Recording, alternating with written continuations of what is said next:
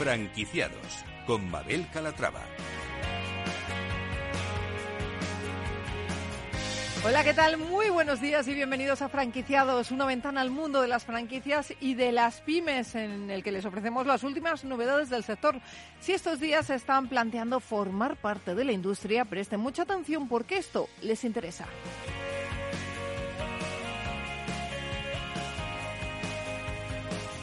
En primer lugar, analizaremos el papel de las franquicias en el mercado internacional, conoceremos las ventajas y los inconvenientes de operar en otros países y los problemas a los que se enfrentan los franquiciadores. Y si tienen una franquicia o una pyme, no se pierdan La Rueda del Marketing, un espacio presentado por Eva Pastor, CEO de la agencia de marketing especializada en pymes Getin. Una sección en la que nos muestra cada miércoles las novedades del sector y los trucos para sacar el máximo partido del marketing.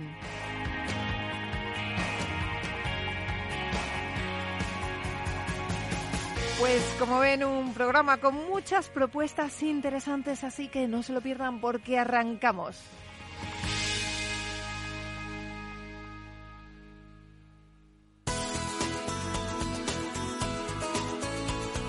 Franquicias de éxito.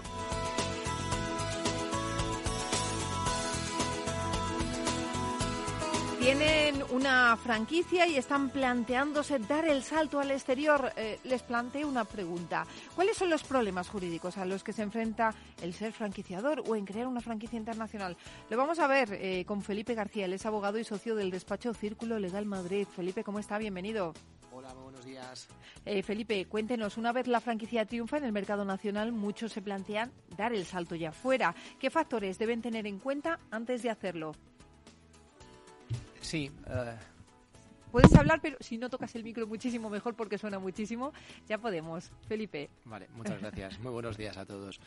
Pues a ver, lo primero que hay que tener es un modelo de negocio lógicamente establecido y, y a partir de ahí, pues luego, lógicamente, exportar la idea, ¿no? Uh -huh. Yo creo que lo, lo, fundamental para aquellos franquiciados que quieran exportar su negocio, llevarlo más allá del territorio nacional, lo que tienen que tener es un buen partner, un buen máster franquicia que de alguna manera eh, pueda eh, llevar ese negocio al éxito, ¿no? Que pueda eh, hacer la posventa, el seguimiento, la formación a los franquiciados uh -huh. y que pueda, lógicamente, apoyar a todo aquel franquiciado que quiera emprender un negocio fuera de de, fuera del territorio. ¿no? Uh -huh. Por lo tanto, yo creo que es fundamental tener un partner, un buen máster de franquicia, y si lo va a hacer de alguna manera, de forma directa, pues tiene lógicamente que tener un aliado local que conozca la normativa, la legislación y todos los riesgos que implica lógicamente abrir un negocio fuera de las fronteras. Uh -huh. Felipe, dependiendo de los mercados, las leyes cambian, ¿no? Eh, ¿Cuáles son los países más complicados para operar? Pues a ver, los países latinoamericanos, eh, por ejemplo Brasil, donde necesitas un socio local para constituir una sociedad, son países donde mm, la burocracia muchas veces eh, dificulta ¿no? el lanzamiento de una franquicia. ¿no? Por eso decimos que es fundamental eh, tener un, un, partner que conozca la normativa, las licencias, no digamos ya si tienes eh, una franquicia de alimentación, de productos cosméticos, dietéticos, de belleza, donde muchas veces tienes que cumplir ya no solo con los requisitos aduaneros, sino cumplir eh, requisitos en cuanto a licencias administrativas, ¿no? De introducción y comercialización de este, de este tipo de productos, ¿no? Por lo tanto, hay que estar al caso, ¿eh? en países eh, como, Perú, que es, la normativa es un poco más, más laxa, Argentina, ¿no? Pero, pero bueno, hay países donde efectivamente hace falta, a la hora de implementar un negocio de franquicia, un esfuerzo extraordinario en materia legal, sobre todo en materia de, lo que es la implementación de la tecnología, introducción de, lo que es eh, todo tipo de mercancía, productos, maquinaria, certificación de maquinaria, eh, impuestos locales, impuestos uh -huh. muchas veces federales. Eh, por eso es, fundamental antes de aterrizar eh, medir bien los riesgos legales que va a tener lógicamente el lanzamiento y aterrizaje de una franquicia internacional. Uh -huh. Bueno, estos son los países más complicados que diríamos que son Latinoamérica. Además, muchas veces las franquicias suelen expandirse en forma de, de, mancha de aceite. Empiezan siempre por Portugal, si salen, si dan el santo internacional, van a Francia, pero inmediatamente por tema de idioma se van a Latinoamérica, que eso es, eh, es el recorrido natural de, de una enseña, ¿no? Mm, efectivamente, la mayor parte de franquiciados que asesoramos en el despacho se marchan directamente a Latinoamérica. ¿no? Yo creo que además em, el lenguaje es fundamental a la hora de entenderse y como hablamos eh, el mismo idioma, pues em, eso ayuda ¿no? Al, tema de los negocios. ¿no? Eso, eso es fundamental. Lo facilita, sí, Y, lógicamente también la idiosincrasia ¿no? de, nuestra cultura. ¿no? Eh, somos un poco pues prácticamente naciones hermanadas ¿no? en cuanto a cultura. Por lo tanto, yo creo que los empresarios eso lo tienen claro, mm, saben perfectamente que además es más fácil conseguir un máster franquiciado, que es la persona que explota el negocio, lógicamente, en esos países, y mm, rápidamente surge la química o no, no surge la química, ¿no? Ahora hablaremos, ¿no? Si queréis, ¿no? De qué problemas eh, trae, ¿no? A los franquiciadores eh, tener o elegir un mal eh, máster franquiciado, ¿no? Pero pues, bueno. ¿Qué problemas son?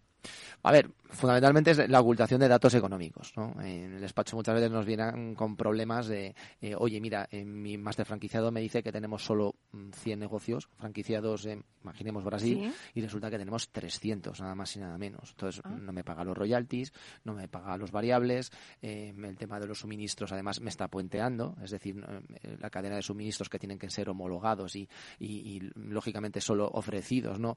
y comercializados por la franquiciadora, pues se saltan, ¿no? Esa, esa cadena de suministro y por lo tanto eh, de alguna manera puentean a la franquiciadora a la hora de suministrar productos que lógicamente tendrían que estar homologados y tendrían que ser únicamente los ofrecidos dentro del sistema de franquicia. ¿no? Eh, nos hemos encontrado también con, registros de marca que ha hecho el máster franquiciado de una manera ilegal. En vez de hacerlo eh, a la sociedad máster franquiciada, lo hacen al administrador o propietario de la sociedad máster franquiciadora y por lo tanto en estos, en estos países latinoamericanos, como por ejemplo, eh, no, no, latinoamericano, pero estoy pensando en, un problema legal que tenemos ahora mismo en Portugal, por ejemplo, eh, un máster franquiciado registró a su nombre, a persona física, eh, la marca de la franquiciadora y ahora tenemos un conflicto judicial complejo, ¿no? porque en estos países muchas veces el, el, que primero llega y registra es el que tiene la titularidad, ¿no? Claro, de la marca. Luego te tú a demostrar que tienes una, una franquicia hace 15 años, que está consolidada, que tienes unas, eh, una serie de marcas registradas y que además estás utilizando en 20 o 30 países. Eh, son, son problemas complicados jurídicamente hablando, porque parecen eh, jurídicamente problemas iguales a los que tenemos en España, pero la legislación cambia en cada uno de estos países. Un país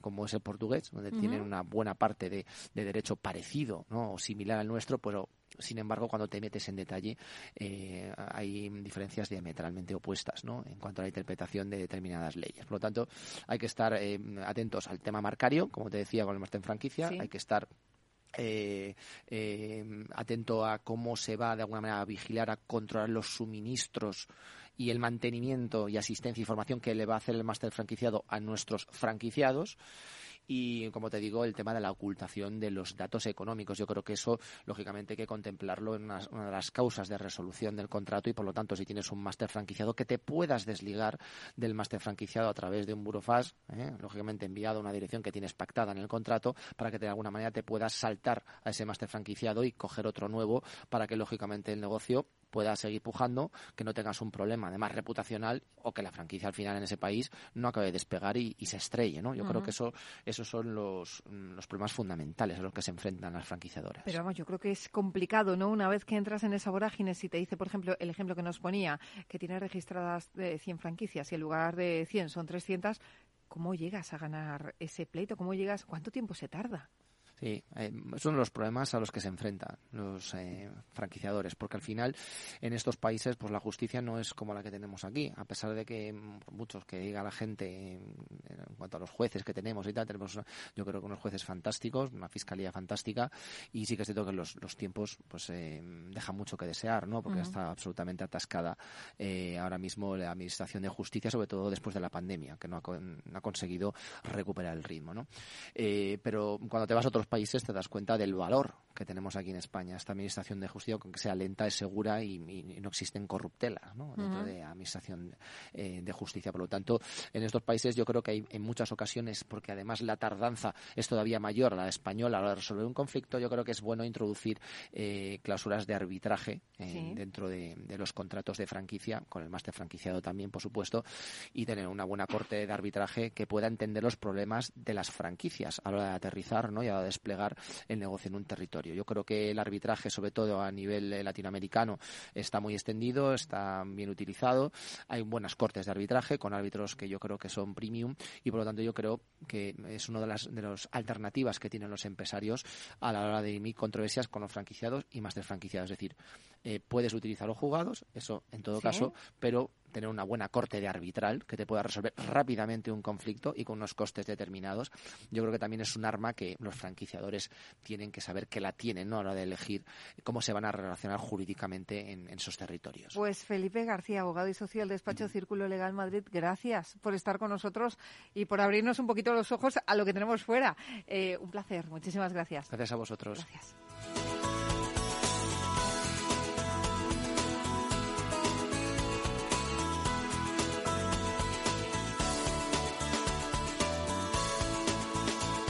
Franquiciados.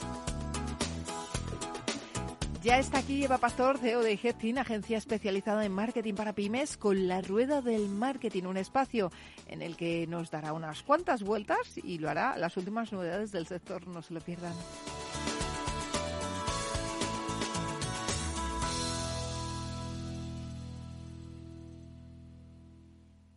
Empieza la rueda del marketing un espacio presentado por Head Team, agencia de marketing para pymes. Y vuelta un día más a vuestro momento marquetero de la semana. Soy Eva Pastor y esto es la rueda del marketing y hoy estoy súper feliz porque tengo a mi lado a una colaboradora, amiga, compañera desde hace un montón de tiempo, Raquel, CEO de A Dos Colores. Bienvenida y gracias por estar aquí. Pues muchas gracias, Eva. Ya con esta presentación solo, bueno, eh, yo quiero agradecerte lo primero la oportunidad que me has dado de estar este ratito aquí, contigo y de charlar eh, de, marketing y de diseño. Eh, buenos días también a todos los oyentes. Em, Vamos a hablar de páginas web, ¿no? Vamos a hablar de la importancia de tener una página web. Cuéntanos primero, antes de meternos en harina, qué es a dos colores. Pues mira, dos colores es un estudio de diseño. llevamos ya, bueno, mira, ahora a comienzo de, de año vamos a hacer ya 15 años funcionando y ayudando a las empresas, a las pequeñas empresas a comunicarse y a digitalizarse. Nosotros tenemos una visión muy práctica de, lo que es el diseño, ¿vale? El diseño gráfico para nosotros no son concursos, no son premios. Para nosotros el diseño gráfico es una forma de aportar valor al producto y al servicio del cliente, de revalorizarlo para que realmente pueda cobrar más por sus servicios.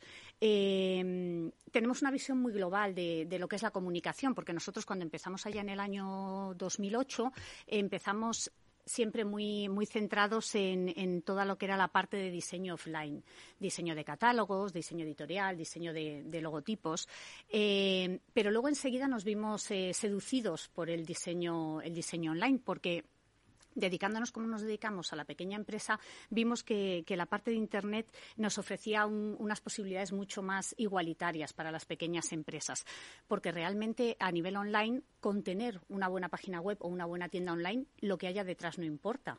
Nosotros tenemos em, clientes que son micropymes y que, bueno, pues hay un matrimonio o dos personas gestionando una tienda con unas ventas importantes. Y parecen gigantes porque tienen una web espectacular y una imagen de marca súper potente, ¿verdad? Efectivamente. Entonces esto nos, nos gustó mucho y ya pues hace más de 8 o 10 años nos metimos en el diseño, en el diseño online y especializándonos en, páginas web con WordPress, ¿vale? WordPress y PrestaShop es sobre todo lo que, lo que trabajamos. Una de las grandes luchas que tenemos la gente que nos dedicamos al marketing es hacer entender a nuestros clientes que no vale solo con tener una buena página web, que por supuesto es súper importante, tanto a nivel de funcionalidad como a, nivel de imagen de marca, pero el marketing es mucho más complejo, ¿no? Eh, mi gran lucha muchas veces con ellos es, por favor, no os gastéis todo el dinero en una gran plataforma, sobre todo al inicio de un proyecto, que luego por, por, sensatez habrá que ir amoldándola y cambiándola según el, negocio empieza a funcionar y dejar algo de dinero para el resto de marketing, porque si tienes una web muy bonita pero nadie la ve.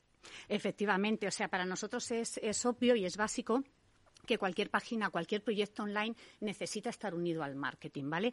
Mm, hay, dos problemas, ¿vale? Muchas, eh, muchas veces la, gente se piensa eh, que con tener cualquier tipo de web vale Eso, no es cierto, ¿vale? Quizás hace 20 años, cuando no todas las páginas o no todas las empresas tenían página web, el hecho de tenerla era una ventaja competitiva, pero hoy en día todo el mundo tiene página web o la mayoría de las empresas la tienen. Pero bueno, se piensan que con estar simplemente eh, es suficiente y eso hoy en día no es así. ¿Vale? Eh, necesitamos eh, em, transmitir a través de la página web nuestra profesionalidad, ofrecer una buena experiencia de usuario, generar seguridad, seducir a la gente que va a comprarnos, porque en una página web no hay comercial. El comercial son los propios textos, las propias imágenes. Pero ni siquiera hoy en día vale ya, como tú comentas, con tener una buena página web. Si te gastas todo el dinero en hacer un, proyecto web desde el comienzo y luego no dejas dinero para invertir, para tienes que aplicar y aprovechar las herramientas de marketing que hay, SEO, copywriting, email marketing. Em, madre mía, espera, a ver, eh, paso a paso, que aquí hay mucha gente que no controla de, marketing, de la gente que nos escucha. Explícanos un poco qué es esto del SEO, del copy, del email marketing, para que ellos se sitúen y entiendan el, el proyecto global que, compone el lanzarte a, la digitalización de tu empresa? Mira, eh, para facilitarlo, digamos que cuando tú creas una página web te enfrentas a dos retos, ¿vale? Por un lado, perdona, por un lado tienes que, eh, ser capaz de, de, que la gente encuentre tu página web, ¿vale? Porque es lo que tú dices, tú puedes tener una web fantástica, pero por ciencia infusa nadie la va a encontrar. Entonces, por un lado, que la gente llegue a tu página web. Y por otro lado, una vez que la gente llega a tu página web, tienes que conseguir que realicen la acción que tú quieres que realicen. Bien puede ser eh, comprar online o puede ser otro tipo de venta, pero todos los que tenemos página web la tenemos para vender. O enviarte un formulario de Eso es, conseguir contactos, eh, que te llamen por teléfono, pero, pero al final es una venta, es conseguir un, cliente, que es lo que queremos cuando montamos un negocio online o tenemos una página web. Entonces, eh, para conseguir el primero de los objetivos, y es que la gente te encuentre, tienes distintas herramientas de marketing, tú las conoces conoces mejor que yo. Eh, tienes que llevar tráfico a través de las redes sociales, a través de anuncios o a través de lo que decíamos antes, a través del SEO, ¿vale? Que así facilitando mucho, ¿vale? Y que los técnicos luego me dirán, ¿vale? Eh, pero bueno, ¿qué es... Los haters, los haters. Eso, eso. Digo, ¿qué, es realmente el, el, el, SEO? El SEO, el posicionamiento natural de una página web, es gustarle a Google, ¿vale? Aquí tenemos que seducir por, por un doble lado. Primero tenemos que seducir a Google para que nos muestre y luego tenemos que seducir al usuario para que nos compre. Esto, cómo seducimos a Google? Eh, pues al final, a través de, de, técnicas de posicionamiento básico, lo que, lo que conseguimos es, eh, lo, lo que hacemos son una serie de acciones en la página y fuera de la página para gustar más a Google, ¿vale? Tenemos que analizar cómo busca la gente, cómo, va, cómo van a buscar los, eh, los usuarios nuestros servicios y esto debemos hacerlo antes de crear la página web para tener una buena base. Y luego, bueno, pues trabajamos una serie de cosas eh, técnicas para que cuando alguien busque, por ejemplo, diseño de páginas web en Madrid, la página que muestre sea la de dos colores. Ese es el objetivo a conseguir. Y, todo, todo lo que es el posicionamiento eh, va en esta línea, en hacer en la página web lo que le gusta a Google que tenga tu página web para que diga, ah, tú estás buscando esto, pues te voy a dar esta página. Claro, aquí una de las cosas es el copywriting, ¿no? Eh, tener una buena redacción, contenido que realmente le interese a, la gente que nos va a buscar, que realmente se muestre un interés y Google entienda que, lo que escribimos no es meramente comercial, sino que, interesa a nuestro público. Es importante, tú eres una loca del copywriting. Yo recibo tu newsletter todos los días. Sí, sí, la verdad que eso, ya te digo que yo llevo muchos años en diseño gráfico y ya hace como cuatro cinco que me metí con temas de, marketing especializándome en copywriting y la verdad es que me encanta. Aquí además el copywriting nos sirve para los dos objetivos que, de los que estábamos hablando. Por un lado, a través del contenido logramos eh, generar interés a Google y que Google vea que nosotros somos la respuesta adecuada a la pregunta que ha hecho el cliente, pero también eh, el segundo objetivo del que hablábamos, que era que cuando la gente llegue a nuestra página web se sienta seducida por nuestro producto, que seamos capaces de, hacerle entender al cliente que nosotros somos la solución adecuada a sus problemas. Porque eh, copywriting no es escribir bonito y ya está, ¿vale? Hay unas eh, técnicas eh, detrás, hay mucho análisis, hay que conocer al cliente al que nos vamos a dirigir, tenemos que analizar sus dolores, meterle el dedo en la llaga y decirle cómo le vamos a hacer alcanzar los deseos. La solución, ¿no? cómo le vamos a dar la solución. y, escribir una newsletter al día eh, está bien. Eh, tienes un porcentaje de apertura interesante. Yo la recibo y a mí me encantan. Eh, tengo que decirlo. Invito a todo el mundo a que se meta. Es a dos colores. Punto. Es a dos colores.es barra suscripción. El 2 es con número A, un número 2, colores.es pues suscripción. Pues invito a todos los oyentes a que se metan y se suscriban a la newsletter de Raquel, que es súper divertida e interesante. Pero volviendo a la pregunta, ¿aconsejas a la gente enviar newsletter de forma tan asidua? A ver, Aquí, bueno, pues ya sabes, hay, hay pros y hay contras, ¿vale? Lógicamente, cuando haces una, una estrategia eh, agresiva, como es la mía, de, de, una, de una newsletter diaria, eh, bueno, tienes que estar dispuesto también a perder suscriptores, ¿vale? Porque eso a veces pasa. Pero al final no se trata de... Pero a mí hay gente que me sigue desde hace más de dos años, tengo muy buenas tasas de apertura y es mi, mi, mi, mi como actualmente consigo la mayor parte de los clientes. Ten en cuenta que es mucho más fácil vender a un cliente que ya tienes que no conseguir clientes nuevos. Dame tres características principales que tiene que tener una página web para ser una buena página web. Pues mira, debe ser una web atractiva, ¿vale? Con un buen diseño. Debe ser una web eh, que esté bien, eh, bien estructurada, que ofrezca una buena eh, forma de, de, encontrar la información a los usuarios. Una web segura, ¿vale? fundamental. Nadie mete una tarjeta de visita en una página que da miedito. Y y ya se me queda corto, ¿no? Tengo tantas cosas que contar. Bueno, tenemos que decir que a dos colores eh, pertenece al kit digital, a la subvención que está dando el Estado para que se le digitalización de las pymes. Invitamos a todo el mundo que se meta en adoscolores.es eh, y ahí pueden ver toda la información para ponerse en contacto con Raquel. Mil gracias, Raquel, por estar aquí. Se ha hecho corto, así que tienes que volver. Venga, eso está hecho, Eva. Muchas gracias. Muchas gracias a todos. Yo recordamos, no podemos inventar la rueda, pero podemos ayudaros a venderla. Un saludo.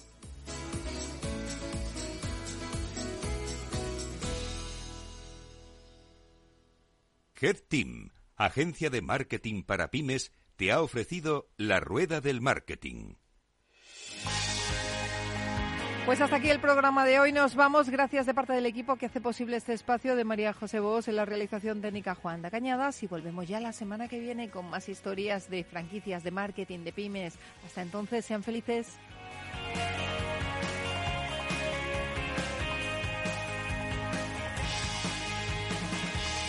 Franquiciados con Mabel Calatrava. Hey, asistente, ¿cuál es el mejor fondo de inversión del año? Hay aproximadamente 54 millones de resultados. ¿Quieres que los lea? Buf, mejor que no. Puedes seguir buscando entre millones de contenidos, pero un asesoramiento de calidad solo te lo dará un especialista. En Renta 4 te ofrecemos un servicio de asesoramiento gratuito siempre que lo necesites. Entra en r4.com y descubre cómo te podemos ayudar. Renta 4 Banco. ¿Quieres más?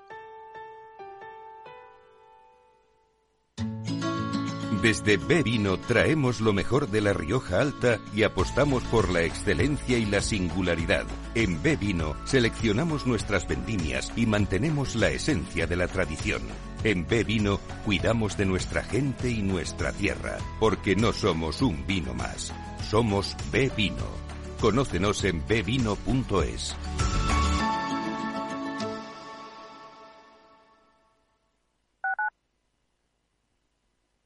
Capital Radio, Madrid, 103.2 FM.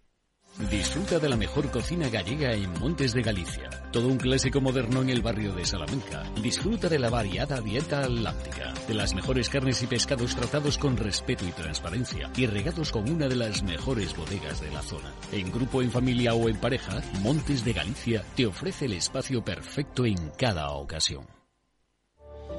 Desde la Comunidad de Madrid Queremos darte un consejo de corazón. Elige una alimentación más sana y equilibrada. Consume más frutas, verduras y legumbres. Reduce la sal y el azúcar. Los hábitos saludables previenen enfermedades cardiovasculares y mejoran tu salud. Comunidad de Madrid. Escucha cada jueves, a partir de las 11 de la noche, en Líderes Globales, las entrevistas que Raúl Castro nos trae desde Florida. Personas inspiradoras de habla hispana que han destacado en sus actividades más allá de nuestras fronteras y que nos dejan sus enseñanzas y aprendizajes desde el punto de vista más personal. Líderes Globales, con Raúl Castro, en Capital Radio. Industria, seguridad, tecnología, aeronáutica, innovación, empleo de calidad, defensa.